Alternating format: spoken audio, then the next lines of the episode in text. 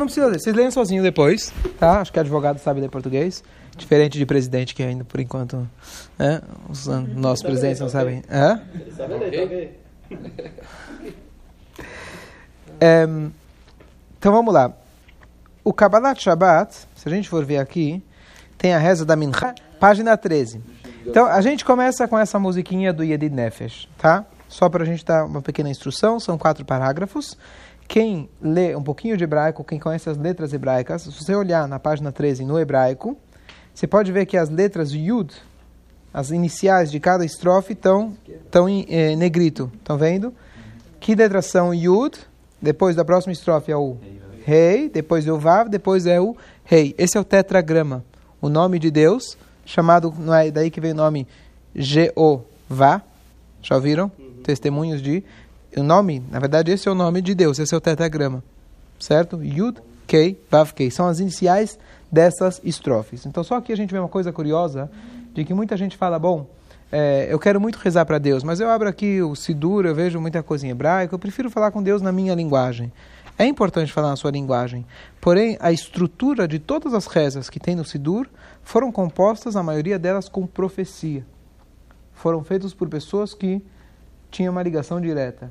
E as palavras, os termos que eles usaram, eles sabiam que essa era a linha direta para que a nossa reza pudesse chegar lá. Então aqui tem um exemplo que não foi assim uma só uma composição bonitinha que ele fez, mas realmente com esse com essa reza a gente consegue invocar e atrair bênçãos do nome máximo de Hashem de quatro letras, tá?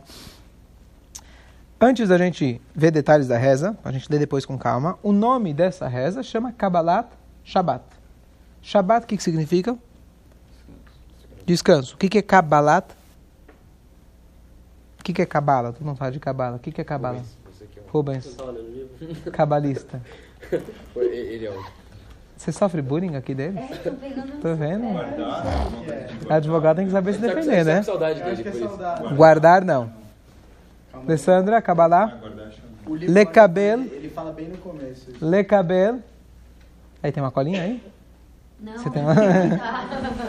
Pode pôr procurar no Google. ata da... Ah, tá do, do Shura. Você podia mandar, você podia depois mandar no, no grupo. Então, Kabbalat significa receber, recepcionar. Então é recepcionar o Shabat. Então, Kabbalat, Shabat, recepcionar o Shabat. Então a pergunta é, por que eu preciso recepcionar o Shabat? Chegou o Shabat, bom, beleza. Então, na verdade, nós encaramos o Shabat como uma entidade. O Shabat é uma entidade. É uma santidade especial que vai começar a entrar. E quando eu quero passar de um nível para outro, eu preciso me preparar. Então a ideia do Kabbalat Shabbat, na verdade, não começa na sexta-feira, às 19 horas, a hora que for. Kabbalat Shabbat, na verdade, começa desde quarta-feira de manhã. Quarta-feira de manhã já se começa a preparar para o Shabbat. Existe um trecho pequeno que a gente faz cada dia da semana. Tem uma reza diferente. Durante as rezas diárias, tem um trecho que ele muda cada dia da semana. E no trecho de quarta-feira, a gente fala uma frase que é Lechu Neranena, que é exatamente o início do Kabbalat Shabbat. Para a gente se lembrar que quarta-feira já tem que começar a pensar onde eu vou filar uma boia nesse Shabbat? Né? onde eu vou passar o final de semana? Eu vou ter vela de Shabbat? Eu vou ter vinho para Shabbat? Eu vou ter halá? Eu vou ter uma refeição digna? Então, qualquer coisa eu digo para Dani já faço uma encomenda. Tá certo? Kasher Meadrin. Tá certo? Então, é, a ideia é que sim, de novo, o judaísmo sempre a gente começa da ação e a ação tem que atrair as emoções. A ideia é que quanto mais você se prepara para um evento, mais você vai dar valor para aquele evento. Então, é, a, o Talmud traz para a gente que tinham dois sábios diferentes, estamos falando de dois mil anos atrás, Shammai e Hillel. Cada um deles fazia questão de se preparar a semana inteira para o Shabat, mas de maneiras diferentes. Um, ele encontrava um salmão, por exemplo, muito bom ah, no domingo, Yom Rishon, e ele falava, bom, eu acho que esse salmão é digno para o Shabat. Na segunda-feira ele voltou no mercado e viu um melhor ainda. O que, que ele fazia? Na segunda ele comia o de domingo e guardava o segunda para Shabat. Na terça a mesma coisa, na quarta, assim, a semana inteira ele vivia em função do Shabat. E o outro sábio, ele falava, eu agradeço Deus a cada dia. No dia certo Deus vai me dar o que eu preciso. Mas ambos estavam sempre conscientes de que Deus a hora que apareceu melhor, eles vão pegar aquilo para o Shabat. os grandes sábios da nossa história, que eles, além de estudar a Torá e serem os grandes é, é, transmissores daquela Torá oral, e eles conseguiram passar isso para frente. Número um, eles todos tinham um ofício, trabalhavam, eram aguadeiros, lenhadores, e, além disso, eles mesmos, mesmo quem era muito rico, faziam questão de que para o Shabat eles mesmos preparavam, por exemplo, salgavam um animal, salgavam carne, ou abatiam um animal, e não delegavam isso para empregados, mesmo que tivessem muitos empregados. Porque o preparo para o Shabat tem que ser feito por você. O Shabat é a melhor e a mais importante visita que nós temos. Agora, o Talmud conta para gente que os sábios, na véspera do Shabat, alguns deles saíam até o campo para literalmente recepcionar o Shabat como se fosse uma visita. Saíam de casa, iam até o campo e eles falavam as palavras Bou Venetze Likrat Shabbat Malketah. Vamos sair ao encontro da rainha do Shabat. Logo vou explicar por que é rainha e não rei. É a Deus ou o Deus? Qual que é o sexo? Hoje, né, hoje em dia, pergunta importante. né? Está mais liberal. Né? É, mas como funciona? O que, que significa rei ou rainha? É, então, é, é o Deus, não é? É que, Deus. É, que, é porque um dos, Ué, nomes de, de um dos nomes de Deus é, rei, não é? Pai, É. Um é. Rei. de Deus é rei. mas no Shabat ele chama rainha. Tudo bem. Querido já, uma pai tá aqui no... Eu recebi um WhatsApp essa semana de uma aluna da escola judaica, estava fazendo um trabalho a escola. Aí ele falou, qual que é a opinião do ortodoxa sobre homofobia? Falei, bom, se eu falar qualquer coisa pelo WhatsApp, vai ter uma gravação aí, pode virar escândalo. Aí eu procurei no rabat.org, achei lá, não falta artigo, falei, tá aqui o link, pode fica à vontade. fui eu. Não, eu não teria problema, mas hoje em dia Não você tem que tomar muito né? cuidado. Tem que tomar muito cuidado. Em resumo, então vamos lá. Então vamos tentar entender melhor o que é esse Kabbalah. Então eu expliquei que. Hã? Ou ligado e explicado. É. Ah, mas vai que tá gravando ali. Não, mas a menina queria logo uma resposta para botar no papel, não está muito preocupada com a explicação filosófica. É uma menina de 12 anos, não está preocupada. Bom, e aí, é, então isso é Kabbalah, isso é receber. E quanto mais você se prepara, mais valor você vai dar. Até aí está fácil. Vamos agora entender o que é Shabat. O que é o Shabat? Você falou que Deus criou o mundo em seis dias, no sétimo ele Descansou. descansou, tá? Foi muito cansativo, né? Criar o mundo, criar o homem. Ficou cansado, precisava tirar umas férias. É isso? Não, não é assim o descanso do sétimo dia. Não? Como que era? Tipo, não, não a férias. Você falou já uma vez aqui. É Tá. Não é questão dele rever o que ele criou, não? Não. Pode ser também. O que quer dizer? Se Deus é infinito, tá certo? Não tem cansaço, não existe É. cansaço, não é força física. O que, que significa no sétimo ele descansou? Você conta uma criancinha, fala, ah, fez seis dias, sétimo descansou, beleza. Que história é essa de descansar? Lembra, mencionei? Já falei pra vocês uma vez? Você tá lembrando alguma coisa? Lembra? Não lembro. Dudu? O que, que é o descanso do Shabbat? Hum, não lembro exatamente. Mudar a pergunta. O que, que é mais pergunta clássica judaica? Ninguém ainda perguntou, mas Shur sempre faz essa pergunta. O que, que é mais difícil? Subir 25 andares, ou quem vem na minha casa, 7 andares no Shabat, ou se apertar o botão do elevador? O que, que é mais que, que é mais descanso? O que, que é mais trabalho? Trabalho físico, cara. Subir as escadas. Então por que, que você opta por subir as escadas para descansar? Aí você não aperta o elevador, que é mais rápido. E menos esforço. Que é a consciência. É um sacrifício? É, simplesmente não Sim, mas por que, trabalho. por É um que, que, sacrifício. porque esse pode e esse não pode? Não, é um, mas se a ideia do Shabat é descansar, então vai de elevador. É pra, é pra gente, é pra gente é, remanescer o esforço que Deus fez pra criar tudo. Não. Tá bom, então eu falo pra ele, olha, hoje eu vou subir de elevador, durante a semana eu subo de escada, vou me cansar durante a semana, e no. Shabat eu, no Shabat eu vou de elevador. Concorda? Certo? O que falou? Desculpa, purificar? Por que, que vou me purificar mais? Se Eu vou chegar mais suado, o meu cheiro vai ficar pior se eu subir a escada. Não, Você diz no assim, sentido espiritual, tô brincando. Como que andar de subir de escada é mais puro do que. que eu estou utilizando o meu corpo e a minha mente. Eu estou, de alguma forma, Tá, estou ok. utilizando o que Deus me deu. Tá, ok. Sendo mais eh, natural, Uhum. digamos assim. Tá bom. Alessandra? Eu não consigo pensar em nada. Tá com a cabeça, você está cansado. Você está precisando de um Shabbat. Então a ideia é a seguinte: eu vou me aprofundar um pouquinho nas ideias da Kabbalah, que isso ajuda a gente é, entender melhor. Marcos, eu sei que você gosta dessa parte. Rubens, qualquer coisa explica pra gente, senão. Se tiver errado. É, se tiver errado. o Abraham, por favor. Então, o seguinte: existem inúmeros trabalhos da Kabbalah explicando o que se chama criação. Que a gente fala que Deus criou e depois no sétimo ele fez alguma coisa diferente, que não é criar. Então, é- o primeiro foi chamado trabalho, o segundo foi descanso. Que trabalho foi esse? Então, Deus é o infinito. A gente falou um pouquinho a respeito disso quando a gente falou sobre qual o propósito. Naquele... Deus é infinito. Por algum motivo que a gente não sabe, que é o desejo dele, a vontade dele, o prazer dele. É, escutou essa? Você não estava, você mas escutou a gravação. Ele, você estava aqui? Estava. Aquela, aquele desejo dele, que não tem explicação, de que ele quer criar um mundo físico, um mundo material, um mundo egoísta, e aqui que ele quer ver você se superando. Bom, o que acontece? Para isso, entre aspas, é um esforço divino. No sentido de que você pega um gênio, por exemplo, pega um Einstein, você fala para ele, eu quero que você ensina matemática para a segunda série, segundo ano do ginásio. Você fala, pô, sou tão inteligente, para mim vai ser um esforço tremendo para ele. Seria muito mais fácil para ele dar aula de pós-doutorado para caras super inteligentes. Para ele, o esforço ele conseguir se contrair para dar um exemplo bobo de duas balas com dois botões para a criança entender é um esforço tremendo. Para Deus não existe esforço, para Ele é fácil. Mas Ele criou o mundo de uma maneira que a gente possa compreender. Então, para o infinito se tornar finito, houve uma um esforço e uma é, que se chama é, é, é um concealment. Ele se escondeu, ele se retra, é, retraiu, se fala? É... Ele se escondeu, ele Se esconder, é. ele se escondeu. Ele precisou esconder a sua luz, deixar de lado, entre aspas, toda a sua genialidade para criar o mundo. Deus, logo no início, tentar simplificar um pouquinho, em Bereshit, no início da criação, tem dez vezes escrita a palavra Vayomer. Vayomer, alguém sabe o que é?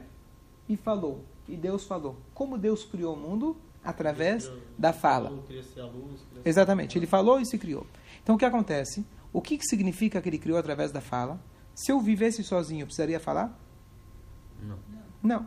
Tem gente que fala sozinho. né? Quando o cara está não é, falando sozinho, é, Eu falo sozinho. Hoje- eu, sei, eu conheço o cara que ele. Ele, É? ele que criou a Síria.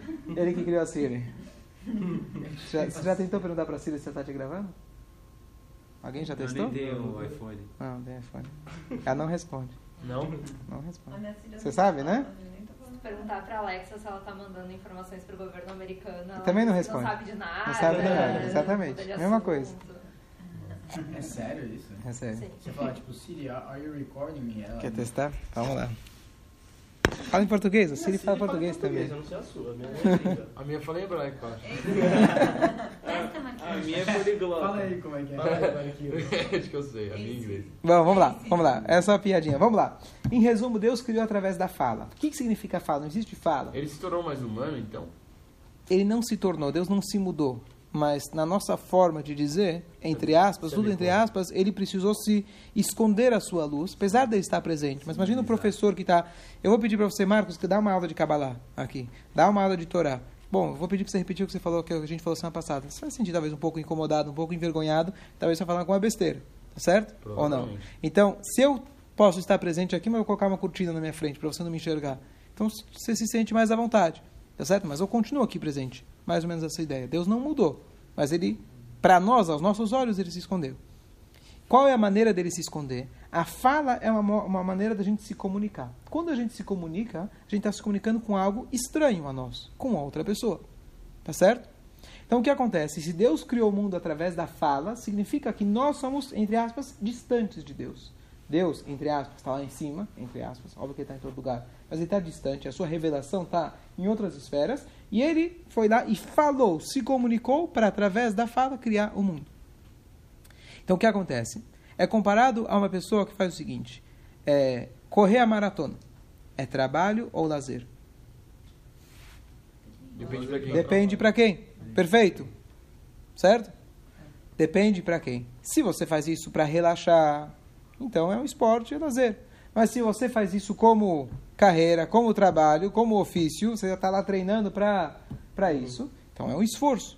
A ideia de esforço e prazer, ou trabalho e prazer, a definição de trabalho significa você fazer algo que não é o mais cômodo para você. Concordo?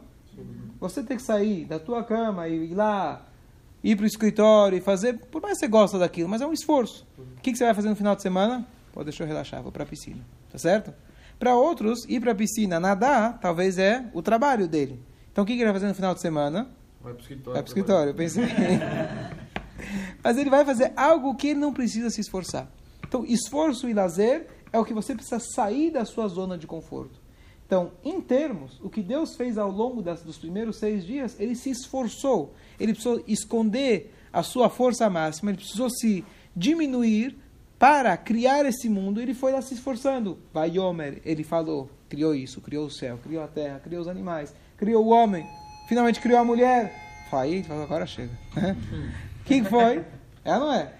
Aí ele falou, chegou o Shabat. O que, que significa chegou o Shabat? Então, o mundo não foi uma criação apenas naquele instante. O mundo é comparado, o mundo ele está sendo criado a cada instante. Você conhece esse conceito? O mundo está sendo criado a cada instante. Sim, vai mudando. Hã? Vai mudando e vai se criando. Coisas novas. Mesmo para manter, para manter, o que acontece? Vou dar um exemplo. Estão com a cabeça fresca ou estão cansadas? Tá falando de energia, Hã? matéria, é isso? Não. Antes, de energia espiritual, não energia física. Tá. Energia espiritual, que dá origem à, à- à- à energia, à energia e à matéria. Tá cansada? Aguenta? Aguenta? Posso ir fundo? Posso ir? Vamos entrar em quesito física, Dani adora. inclusive. Não, depois a gente fala de física quântica. Chega, já, a gente chega lá. Tá, eu, eu, não quero, eu não quero me estender, acho que talvez um- um durante o dia. Só quero para chegar no, no Shabat finalmente. O que acontece é o seguinte: Deus, o que, que vocês acham? Quando alguém vai lá e constrói um prédio, tá? Você não precisa ficar segurando o prédio para o prédio continuar. Deus, quando ele criou o mundo, é igual a um prédio que ele construiu o mundo, fez a natureza e a coisa segue, ou Deus está lá segurando o tempo todo o mundo para continuar? Está segurando? O que, que vocês acham? Não. criou a natureza, vai sozinho, entre aspas. Não precisa de mim. A resposta é a seguinte: quando você cria algo novo, você nunca pode largar aquela novidade. Por exemplo, você chuta uma bola para o ar, que é contra a natureza, que é contra a gravidade. Até quando a bola vai ficar no ar? Até acabar a Velocidade força. Até. Engenheiro ferrou. Falando com advogados aqui. Até. Até acabar a energia que você colocou naquela bola para voar, para ir para o ar. Na hora, no mesmo segundo que acabou a energia, ela cai. A construção de um prédio, na verdade, o cimento não foi o engenheiro que inventou, certo? Correção. Fala. Na verdade, você tem duas energias. Você tem energia potencial da altura e energia cinética da velocidade. Agora você vai Quando termina a cinética e ela É. se torna potencial, aí que ela É, obrigado. A bola Entendeu? joga pra cima, ela vai cair. Peraí que eu ia bem nisso em física. É. Escola. Não, né? Em resumo, o que acontece? Por que o prédio não cai? As pontes, algumas caem, mas por que, que o, o prédio não cai quando você, quando você constrói ele? Porque a pedra já tinha essa natureza de ficar parada no lugar. O cimento já tinha essa natureza de quando você junta a água com, com, com, com, com, com, areia, e ela tem essa natureza de secar e ficar parada. Então, o que que o, qual que é a novidade? Qual que é o input que o engenheiro teve? O input dele não é a pedra, nem criar a pedra e nem criar a habilidade de uma pedra gru- grudar na outra. Qual que é o input dele? A, é, é, a evolução da construção. Colocar mais um tijolo, colocar mais um. No dia que falha a empresa dele, ele não vai lá trabalhar, o prédio vai continuar se criando sozinho? Não. Ou seja, tudo que é novidade precisa de uma força constante revitalizando para que aquilo continue. A bola para ficar no ar e a evolução da construção do prédio. O mundo antes não existia. Se agora ele existe, é uma novidade. Para que ele continue a existir, precisa ter uma força constante para ele estar aqui. Se Deus por um instante falar, vai sozinho, não vai sozinho, porque é uma novidade. O mundo por si não existe. Então Deus a cada instante está falando o seu nome, o seu nome, o nome de cada objeto, de cada ser vivo, de cada molécula, de cada átomo. Deus está na- em cada momento dando vida para aquilo através da fala, simbolicamente a fala.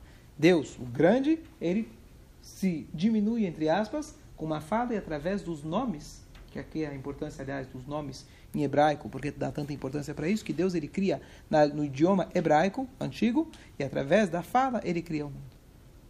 O que acontece no Shabat? Para de falar?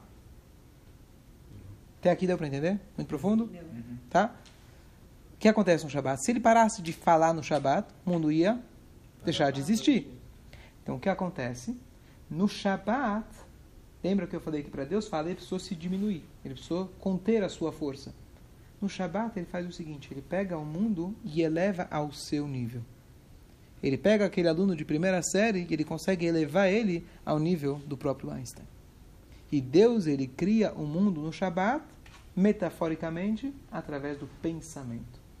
O mundo, o que acontece no mundo no dia de Shabat, é que nós estamos no nível, nosso contato com Deus não é um contato através de fala, um contato estranho, um contato distante, e sim nós somos elevados para o nível de pensamento de Deus. O que, que isso simboliza? O que, que isso significa? Que Isso significa o seguinte: Uma conexão espiritual. uma conexão espiritual muito mais elevada. Por isso, no Shabat tem inúmeras proibições. A gente já comentou outras vezes que as proibições do judaísmo, na verdade, são igual às notas musicais, igual os fios de um violino. Que significa quando eles estão afinados, é para que a música saia através dele. O Shabat tem inúmeras proibições, muitas e muitas proibições. Mas toda a ideia dessas proibições e qual que é o, o, o denominador comum de todas essas proibições? Hoje não é um dia para você mexer em dinheiro. Porque mexer em dinheiro está lidando com a matéria, com o físico. O físico é a fala divina. Hoje não é dia de fala. Hoje é um dia de proximidade de Deus. É um dia que você vai se dedicar mais para a família, mais para a tua alma, mais para a espiritualidade, mais para a reza. E para você conseguir atingir esse nível, tecnicamente você precisa se afastar um pouco dos afazeres materiais, que é o trabalho, que é gerar energia nova, que não é o trabalho físico. Então o que acontece? Durante a semana Deus está trabalhando. O que, que significa trabalhando? Está se diminuindo, entre aspas, para criar o mundo. Durante o Shabat ele fala, deixa eu relaxar. Eu vou ser do jeito que eu sou. Eu vou me revelar para o mundo sem fantasia, sem esse terno maravilhoso. Eu vou entrar lá de bermudão, igual que eu estou em casa.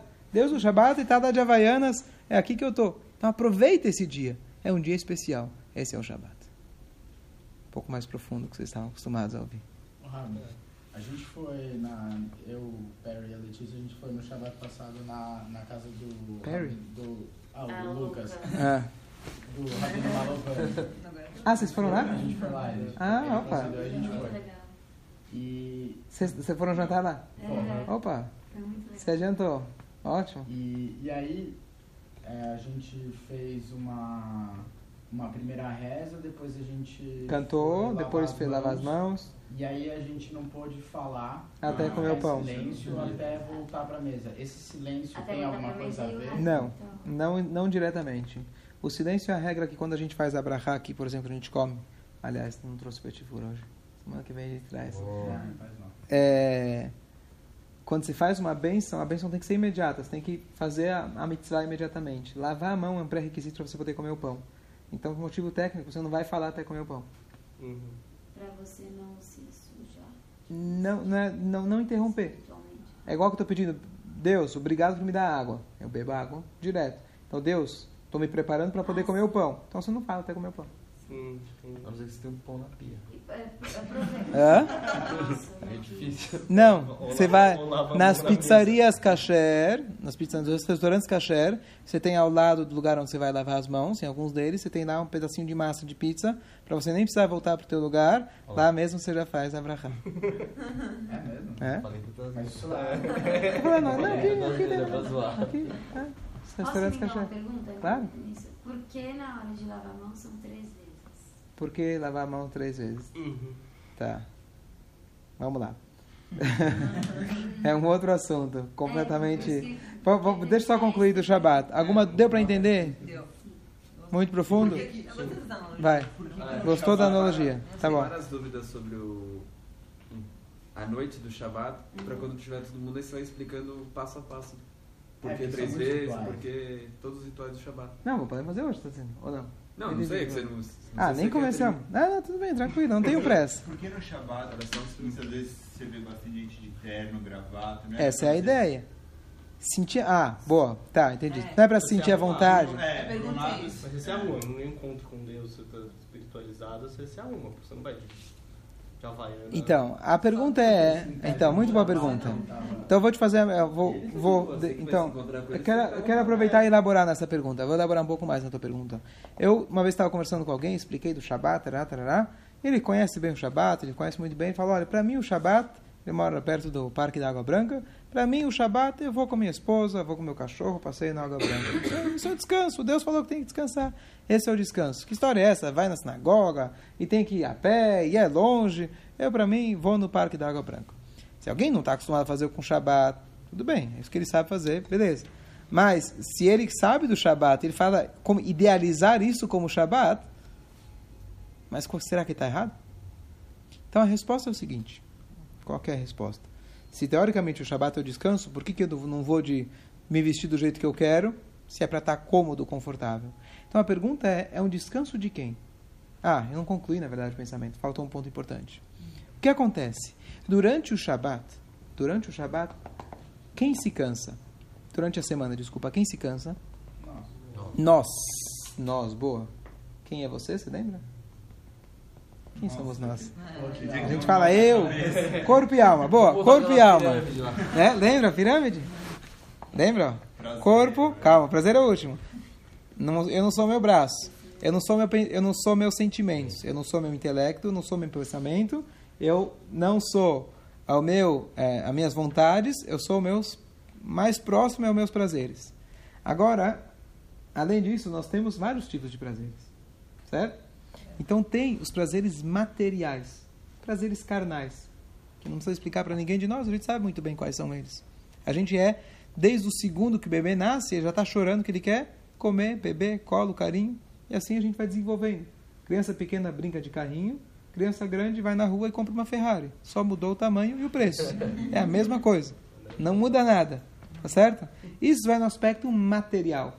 Tá certo? Esses são os nossos desejos carnais e materiais. Da nossa alma, nosso, da nossa alma animal. Animal é de ânimo. A nossa alma que nos anima. Aquilo que nós buscamos, o prazer material, chama alma animal. Então, no Shabat, nós não estamos buscando prazeres materiais. Ah, que gostoso, vou relaxar, meu corpo vai relaxar, vou sentar e assistir o programa que eu gosto. Não, nós estamos falando de outro tipo de cansaço. Nós temos também uma alma divina. O que, que significa uma alma divina? A analogia que eu uso é a chama da vela, que a gente explicou semana passada, que todos nós temos uma vontade inexplicável de ser altruístas. Em alguns momentos na vida a gente consegue ver uma revelação disso, pessoas que realmente agem com verdadeiro altruísmo. E essa alma está dizendo, altruísmo significa, eu vou subir, a chama fala, eu vou subir mesmo que a minha vela apague, eu estou pronto para entregar minha alma, minha vida, para fazer algo maior do que eu mesmo, para ajudar alguém, por uma causa divina. Essa é a nossa alma divina. Para a nossa alma divina, durante a semana, para trabalhar, para se envolver com comida, bebida, o mundo, os afazeres materiais, ela está se cansando. Igual que para Deus, criar um mundo físico ele está se diminuindo, para nossa alma, para a gente estar ligado com os afazeres do dia a dia, trabalhar, ela está se cansando. Então, qual descanso que a gente busca no Shabat? Você quer relaxar o teu corpo? Faz um domingo. Faz depois do trabalho, na segunda, na terça, qualquer outro dia. O descanso da alma significa você tão, conseguir reviver aquele status quo da alma. Você fazer com que a tua alma se sinta confortável. E como você vai fazer isso? Aí sim, você vai ter as roupas adequadas para isso. Roupas de respeito, roupas de espiritualidade. Não é aquelas roupas que teu corpo se sente bem, mas aquelas roupas que você vai, de alguma maneira, estar mais espiritualizado. Dentro do que a gente tem, seria a roupa mais chique, a roupa mais bonita. O que você vai fazer nesse dia? Você não vai trabalhar, você vai dar prioridade para a sua alma. Você come e bebe, mas o que você come e bebe é outro nível de comida. Você está comendo para poder servir a Deus, se alegrar com o Shabat, se alegrar com a família, outros valores. Prestem bem atenção. Estamos falando aqui de 2020 quase, e a gente, depois de tantos milênios, o Shabat não mudou. A gente hoje, com o celular, com tudo que atrapalha a gente, quem cumpre o Shabat ele tem novamente uma oportunidade semanal de estar com a família, olho no olho, sem o celular. Imagina o que é isso. Com tudo que mudou, os nossos valores, por eles serem imutáveis, olha como está escrito que mais do que os judeus preservaram o Shabat, o Shabat preservou os judeus. Ela, se- semana passada ela chegou em casa falando exatamente isso, depois do Shabbat. Ela falou, nossa, fazia muito tempo. Anos, acho que desde a época do- que surgiu o iPhone e Do todo quê? mundo começou a ter, que eu não tinha uma refeição, seja Que ninguém- ela café, almoço, que ninguém tocou no celular. E que ninguém eh, sequer pensou, sequer sentiu Hum, falta. Porque a gente conversou e foi tão gostoso. Foram que todos vocês? Não, Foram Não, nós dois e o Lucas. Legal, legal. Foi muito legal. Essa é a ideia. Então é o descanso da alma. Essa é mais ou menos a ideia. Show. Fomos longe? Muito profundo? Não, a Dani ainda tá processando as coisas. Nossa, Marcos. Ficou. Vamos lá. Por que, por que lavar as mãos? Alguém tem ideia por que a gente lava as mãos? Oh, deixa, espera, tá, tá muito profundo. Deixa eu contar umas historinhas, a gente vai dar uma relaxada. Eu vi uma história bonita, mas daqui a pouco eu não volto. sentido, porque não- lá a gente não lavou com sabão, foi só. Não, não tem nada a ver. Não é, la- de novo, é a mesma ideia. Não é uma lavagem física. Não é uma lava- Pelo contrário, quando você vai fazer a Netlat Yadayim, as mãos já têm que estar limpas de antes. Então muitas vezes fala para, vamos agora lavar as mãos. A pessoa fala, não, já lavei as mãos. Não é, não é lavar de higiene. É uma higiene espiritual. Tá? Mas vou, eu vou, vou te enrolar mais um pouquinho, Letícia, tá? Me permite.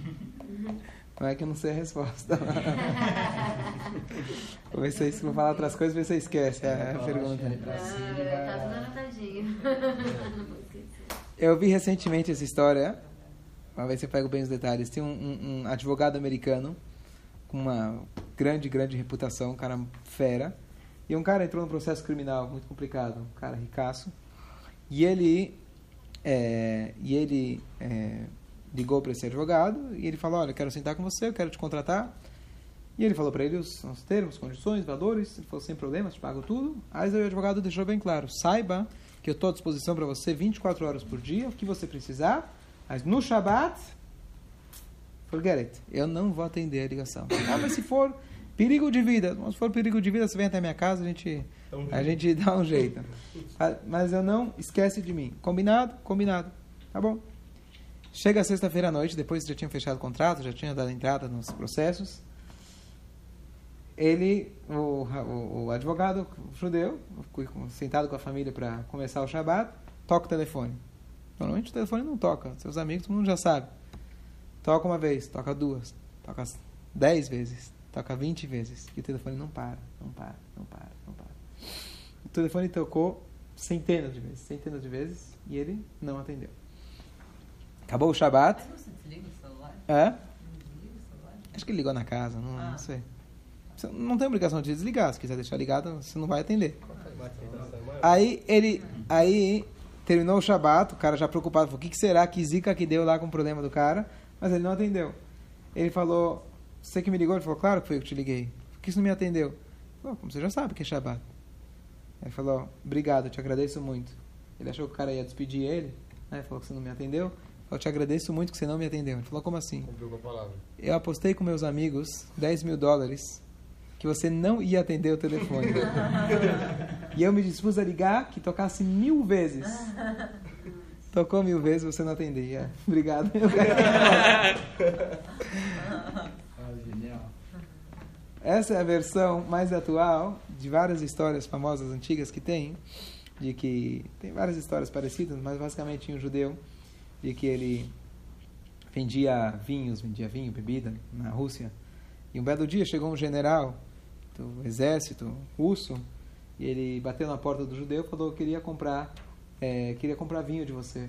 Falou, olha, assim, o general, ele chegou um soldado e falou, o general está querendo comprar vinho de você. Ele falou, olha, sinto muito, mas hoje é Shabbat, não, a gente não faz negócios. Bom, ele voltou para o general, o general falou, volta lá, fala que sou eu que estou pedindo, eu quero o vinho. Em resumo, ele foi lá, ameaçou o cara, fez de tudo e o judeu não aceitou.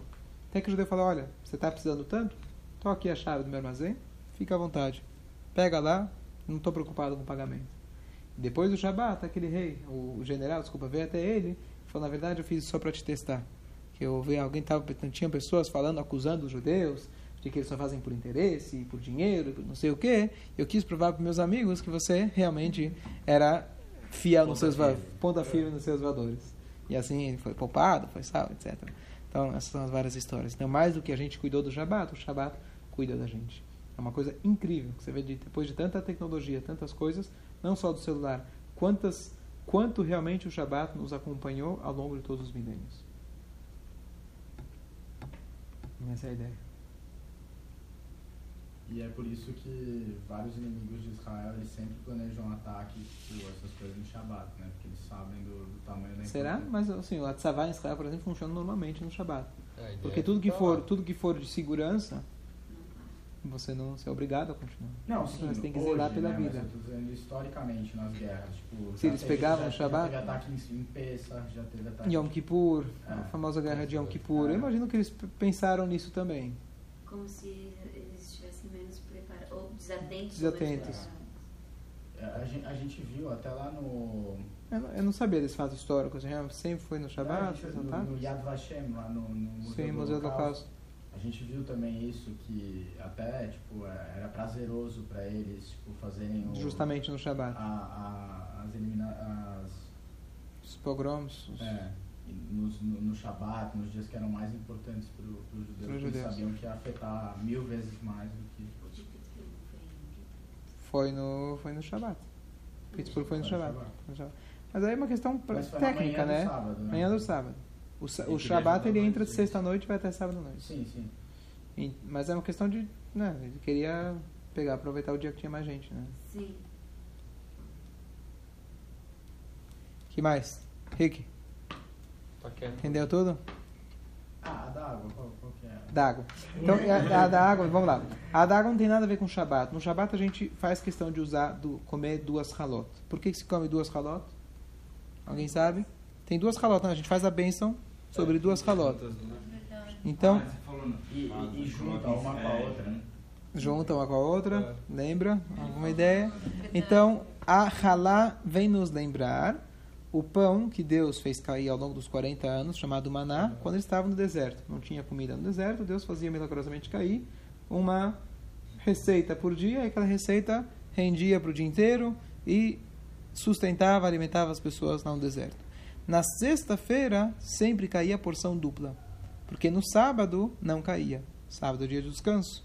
Eles teriam que buscar, trazer, carregar e etc. Esse esforço é proibido. Então, na sexta-feira caía a porção dupla.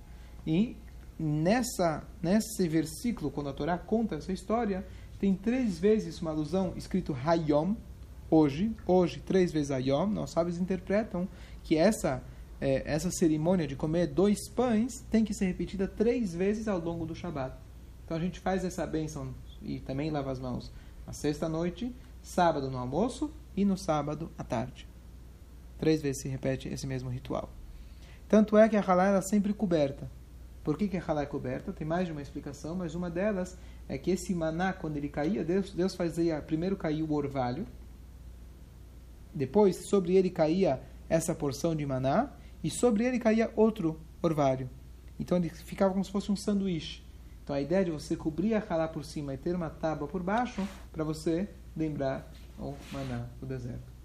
Maná é. é Maná era ser comida, era, a gente não tem sigla, talvez uma, como se fosse uma uma- pasta branca, Como se fosse a massa crua. como se fosse, assim, não sei exatamente como que era, a Torá descreve, como se fosse uma coisa branca que caía todos os dias, era uma, mais ou menos desse tamanho, que caía todos os dias que eles comiam. É, então, isso é por isso que a gente come pão no Shabat dessa forma. Essas halot, elas são compostas, são feitas em tranças. Em Rosh Hashanah elas são redondas, mas ao longo do ano elas são, são trançadas. As tranças podem ter tranças de três, né? Três, é, como chama isso? Três. Três Três? segmentos. Três segmentos. Achei que a culinária tinha uma linguagem. Hã? Hã? Vou fazer ralar amanhã. Vai fazer ralar? Vou fazer um trabalho voluntário amanhã. Ah, legal. Então, ou de três ou de seis tranças. Qual que é a ideia das seis tranças? Então, a ideia é a seguinte.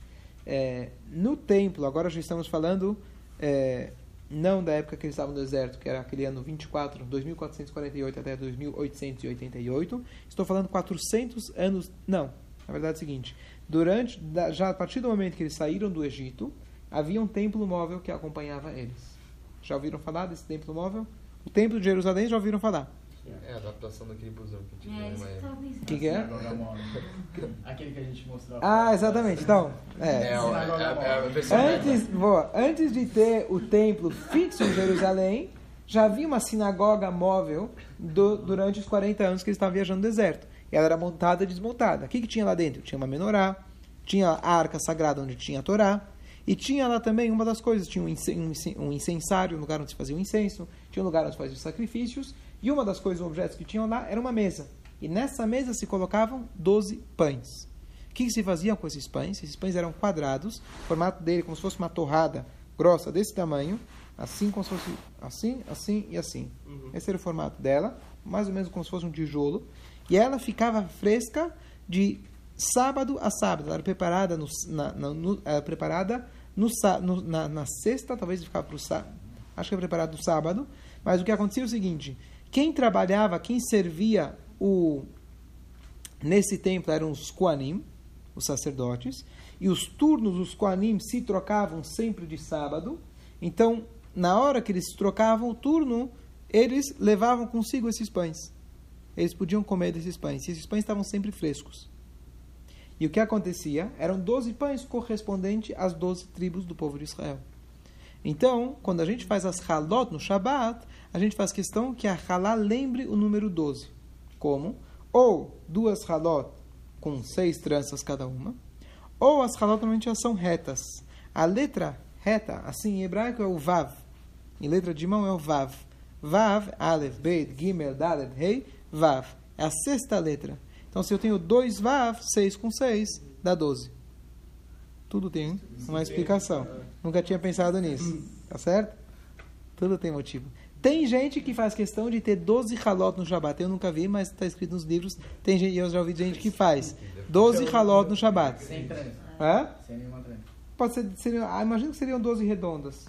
Ou pode, pode ser, pode, você pode fazer 12 de várias formas. As tranças 12 no formato de 12. Ah, você faz farinha. Hã? Isso aqui vai fazer tanta ralada. É, depende de quantos convidados você tem, né?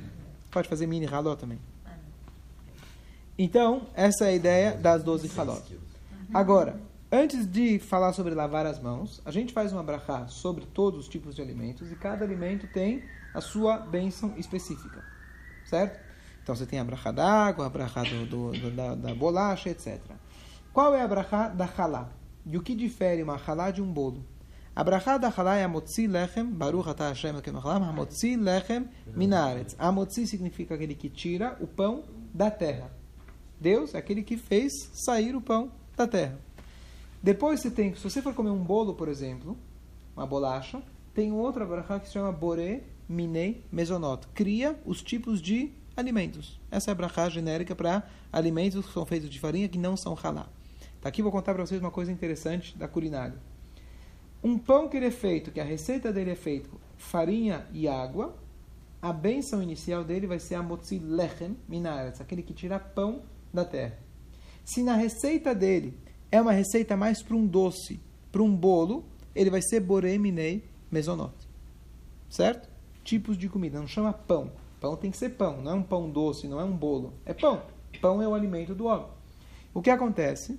Existe um tipo de pão, pão francês que a gente come aqui, por exemplo, todo dia, que na receita, ao invés de colocar pão, água, ovo, sei lá o que mais, fermento e gergelim, o que, que eles colocam?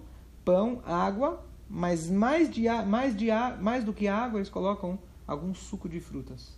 Normalmente suco de laranja. Eles substituem a água por suco de laranja. Por quê? Para que a brachá seja a brachá borem mine mesonot e não a motzi, e não o halá. O que, que você ganha com isso? Você sabe o que você ganha com isso? O que, que você ganha?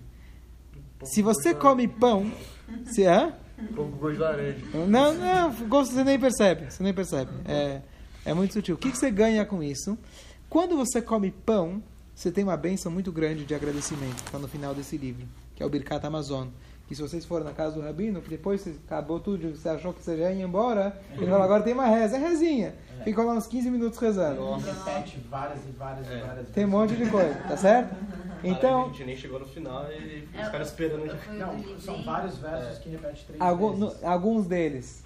Não, não três vezes. Tem nenhum que repete três vezes. Três vezes. Eu lembro que tinha anotado ainda no, do lado tre- Olha, não sei porque eu não consegui chegar no Não, final. então você estava na cansaram página. gente. Você estava na página errada, então. tá? Então o que acontece? Se você faz a brachá da halá, não precisa ser no Shabat. Qualquer dia que você for comer um pão, que a receita dele é farinha e água, vai, a brachá vai ser a motzi, a brachá inicial mesmo, demora o mesmo tempo, mas a posterior vão ser 5, 6 páginas. Enquanto que a posterior da outra é bem mais curta, é uma página só. Vocês terem uma noção, estão aí com o livro? Então, é das 70 Ou seja, leva bolo em vez de ralar. Hã?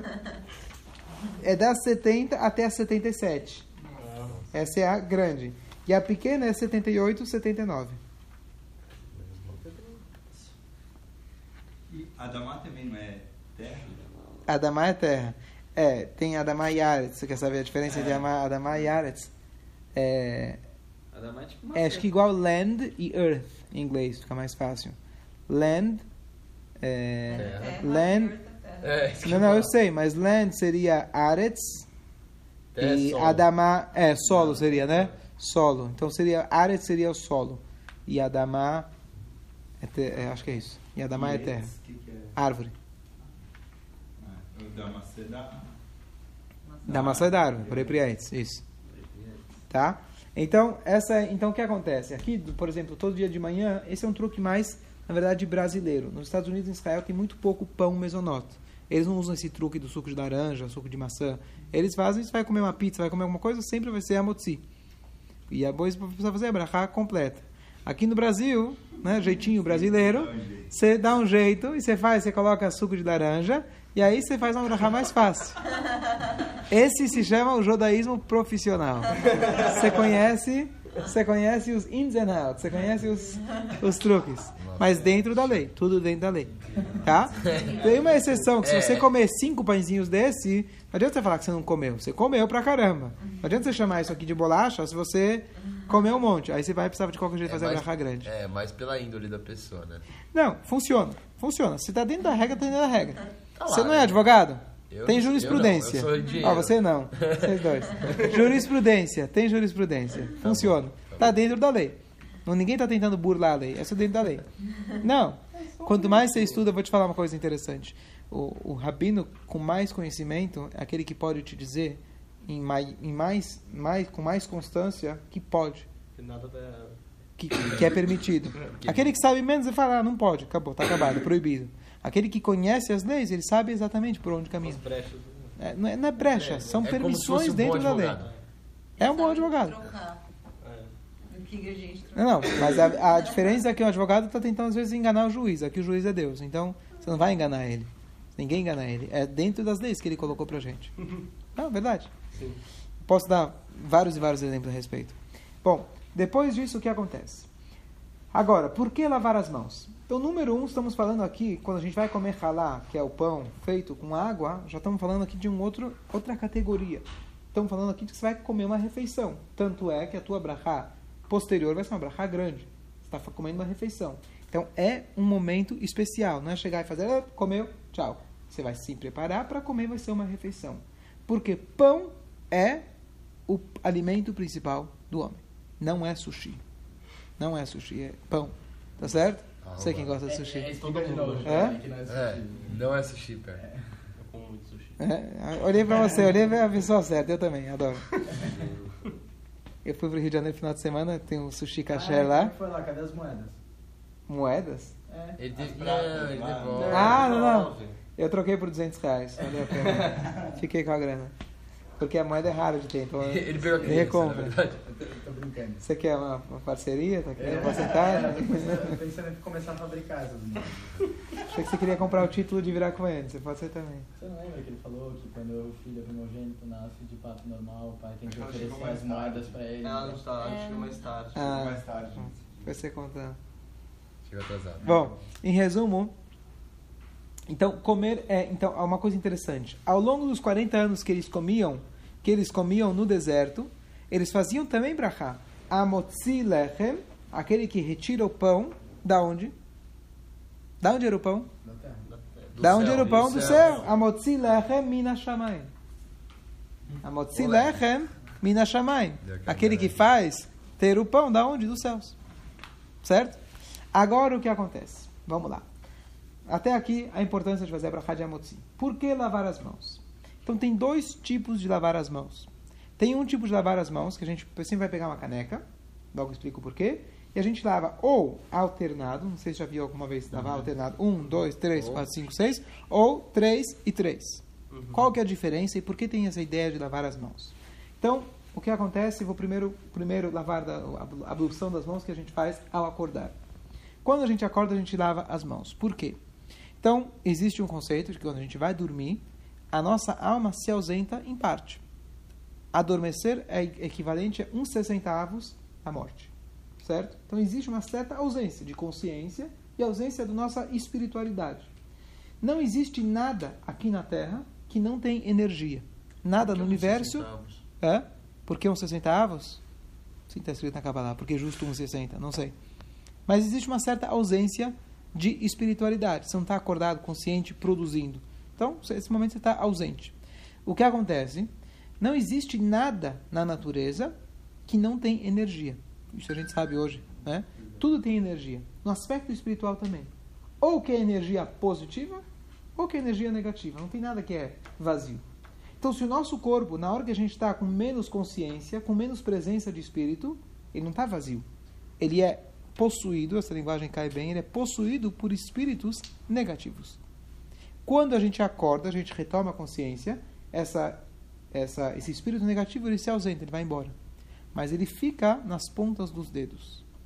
E o Netilat Yadayim é a forma espiritual da gente limpar isso e essa impureza vai embora.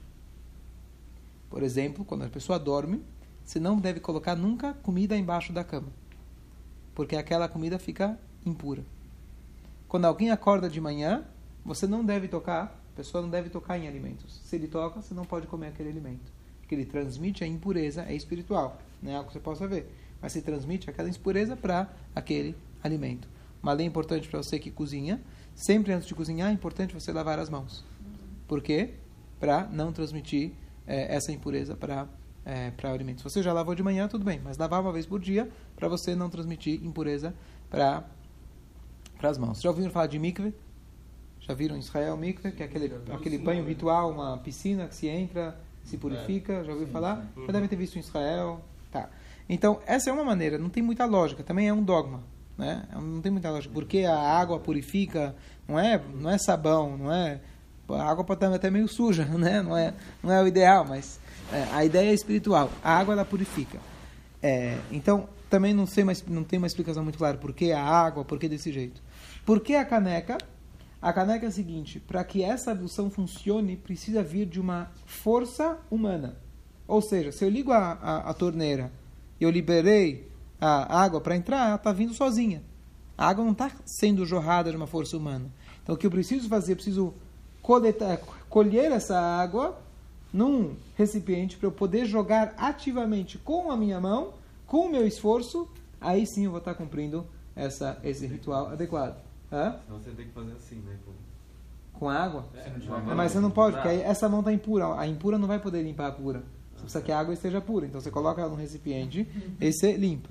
Então quando é. Então esse é o ritual de manhã. A gente lava dessa forma alternada. Agora, por que lavar para comer o pão? Então aqui tem uma história comprida.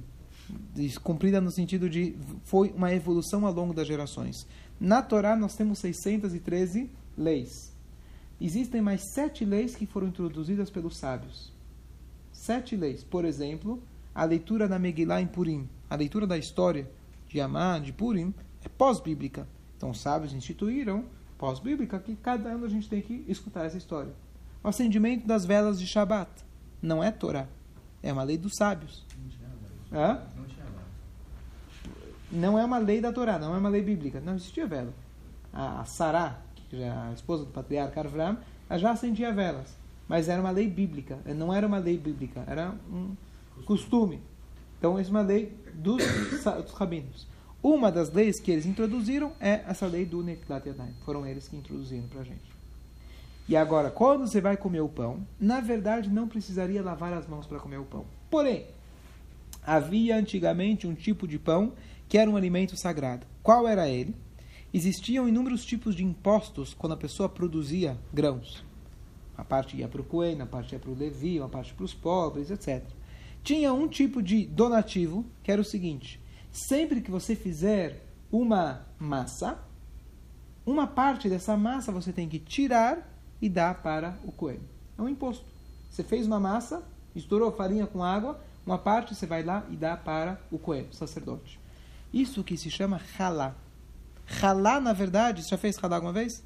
Já fiz. Ah, halá, na verdade, é aquele momento que você fez, tirou um pedaço da halá, fez um abrahá, já fez esse ritual? Não. Não. Então, halá, na verdade, não é fazer um pão trançado. Halá, halá, na verdade, é você fazer esse ritual. De você fazer essa bênção, separar esse pedaço e dar para o Cohen. Hoje em dia, a gente não dá para Cohen, porque a pessoa hoje a gente não está puro o suficiente para poder o Cohen ingerir dela. Então a gente queima, a gente tira uma parte e queima, porque é proibido você comer. O Cohen, quando recebia esse pedaço que é chamado halá, hoje a gente chama de halá o pão que sobrou, mas na verdade halá não é o pão que sobrou, é a parte que você tirou que dava para o Cohen. É a massa sobre a qual você cumpriu a mitzvah da halá. É anti-ralar. Certo? É anti-halá. Isso. Boa. E aí o que acontece? O Cohen, uma vez que ele precisava estar puro para poder comer esse pedaço da halá, ele precisava se purificar de várias formas, mas uma delas é lavar as mãos.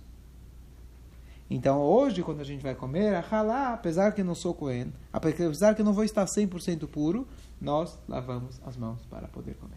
Por isso que eu deixei um pouco de lado a pergunta, que era, que era um pouco co- co- complexa a resposta. Deu para entender? Sim. E a, no final também, os homens lavaram a ponta dos dedos. É Ah, essa é outra sal. história. Tá, o sal, ele explicou? É. Sim. Tá. Vou, expli- vou explicar um pouco mais. Essa, lembra, você veio, teve, teve. Verdade, filho deles. Quando termina, aí, mas aí é outra história bem diferente, tá? Mas da Netlagedaim, tá claro? Aí a gente faz uma brachá. Essa brachá a gente agradece a Deus por a gente poder ter essa mitzvah que os sábios nos deram na- de lavar as mãos. Certo? Alessandra, conhecia? Conhecia toda a explicação? Muito bom, escolher. Então, você só não conversa uma vez que é um pré-requisito para comer o pão, é como se fosse você já fez a brachá do pão, então você pode conversar. Essa é a ideia. Certo? Ok. Depois disso, a gente termina por aqui. Depois, se quiserem fazer perguntas. É, quando você termina de comer, então existe a regra que sempre que você comer o pão, o pão mesmo, que é o pão de farinha, com água, não de, é mais uma coisa que você teria que fazer, além da reza, você lava as pontas dos dedos. Isso aqui é uma tradição. Qual que é a tradição?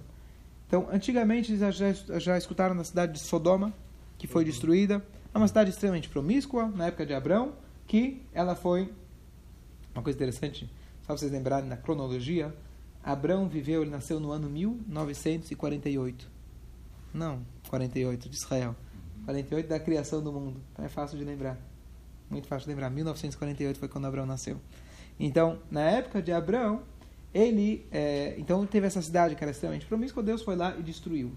Vocês foram lá no Mar Morto? Vocês foram no Mar Morto? Vocês viram a estátua lá, tal da estátua da esposa de Lot? Ouviram disso? Não. Não. Não viram essa história? Pô, Não. turístico isso. Não. Tem lá, se procura no Google, estátua da esposa de Lot. Aí daí tá como se fosse um monumento, um... um... Ah, é tudo de sal. De Lot. Lot. Lembram disso não?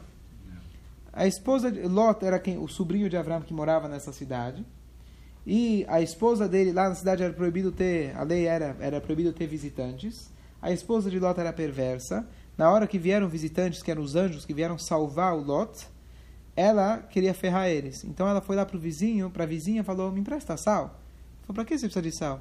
Ah, ela meio que jogou meio que sutil menino que não, não sabia. Ah, tô com visitantes em casa. Essa, e aí a vizinha ficou sabendo que eles tinham visita. E aí veio toda a cidade querendo acabar com eles. Tá certo? Essa era a esposa muito bonzinha que, ela, que ele tinha. E ela, tá bom, aí Deus salvou eles. E o que acontece quando eles foram sair da cidade, os anjos falaram: Olha, a gente vai destruir a cidade, vamos embora. Vocês vão ser salvos, mas vamos embora.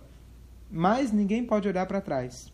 Não é justo que vocês estão fugindo dessa cidade como se fosse, ah, vocês se ferraram e a gente. Vocês não são muito melhores do que eles, então não olha para trás. A esposa de Lot olhou para trás. Na hora que ela olhou para trás, ela virou uma estátua de sal.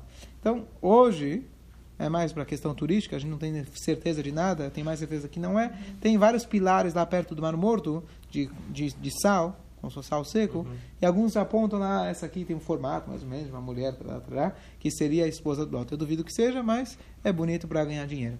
De qualquer jeito, se torna, tudo se torna um ponto turístico. E por que Deus resolveu salvar eles? Ele, na verdade, não era mérito próprio. Ele era sobrinho de Abraham. Ele tinha alguns méritos pequenos e por isso Deus, Deus salvou eles. Ele era, entra naquela cidade, ele era, menos, ele era menos ruim. Não merecia morrer, ser destruído. Mas não era grande, grande coisa. Tá? As promiscuidades que você diz é no sentido de que não seguiam a, a Torá, por exemplo. Não, mas era perverso de todas as formas. Não era não só que não seguiam a Torá, porque não tinha Torá naquela época. Existiam o que se chama sete leis de Noé, que é o respeito à vida, respeito a, ao casamento, respeito aos animais, respeito à civilização. E eles não tinham nada disso. Completamente contrário ao que se chama civilização. Então Deus destruiu. E não tinha ninguém que se salvasse de lá, ninguém que tinha méritos. Então, só para concluir, então esse era o sal. Esse, então, a, a- a simbologia de, de Sodoma era o sal.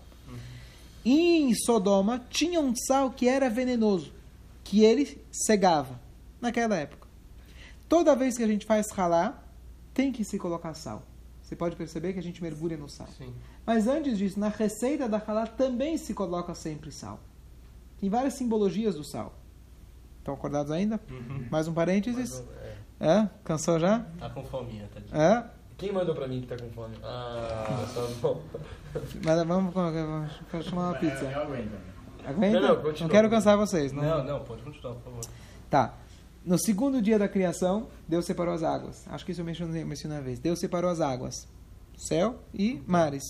Os mares, simbolicamente, simbolicamente reclamaram para Deus. Falaram, por que é justo que as águas subiram, significa se espiritualizaram, e a gente ficou aqui embaixo?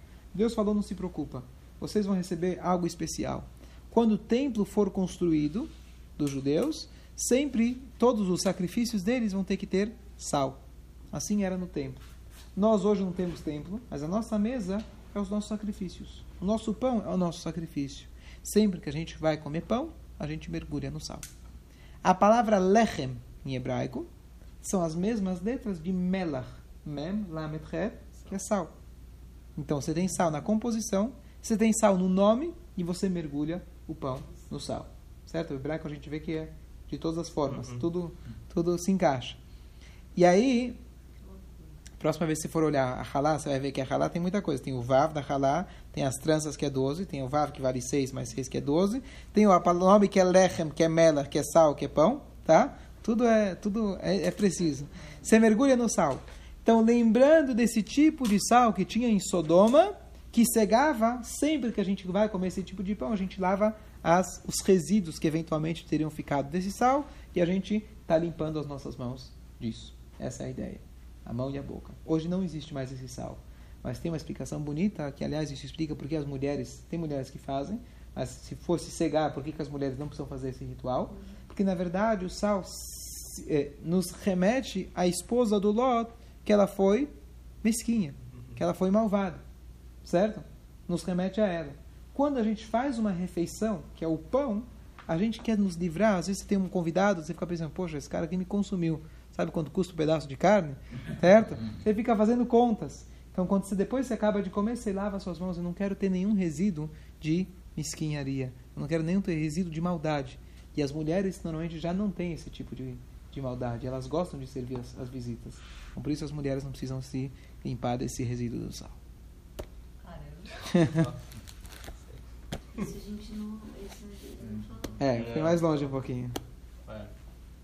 Depois eu queria entender a próxima aula, tá? Pode fazer. Pessoal, oficialmente terminei. Quem está cansado fica à vontade. Quem quiser A perguntar. purificação quando você sai do cemitério, por exemplo. É a mesma ideia. Ah, mesma ideia. Cemitério é um lugar impuro. Por que que é impuro? Porque tem a ausência da vida. Todo lugar tem ausência, então você tem ausência, você tem presença de De- impureza. Negatividade. Por isso que o Cohen, eu sou Cohen, Cohen, Levi não vai no cemitério. cemitério. Levi sim. Cohen. Levi pode entrar. O Cohen, que ele tem que estar preservar a sua pureza, não entra no E cemitério. por que a mulher cefa não casada também não entra?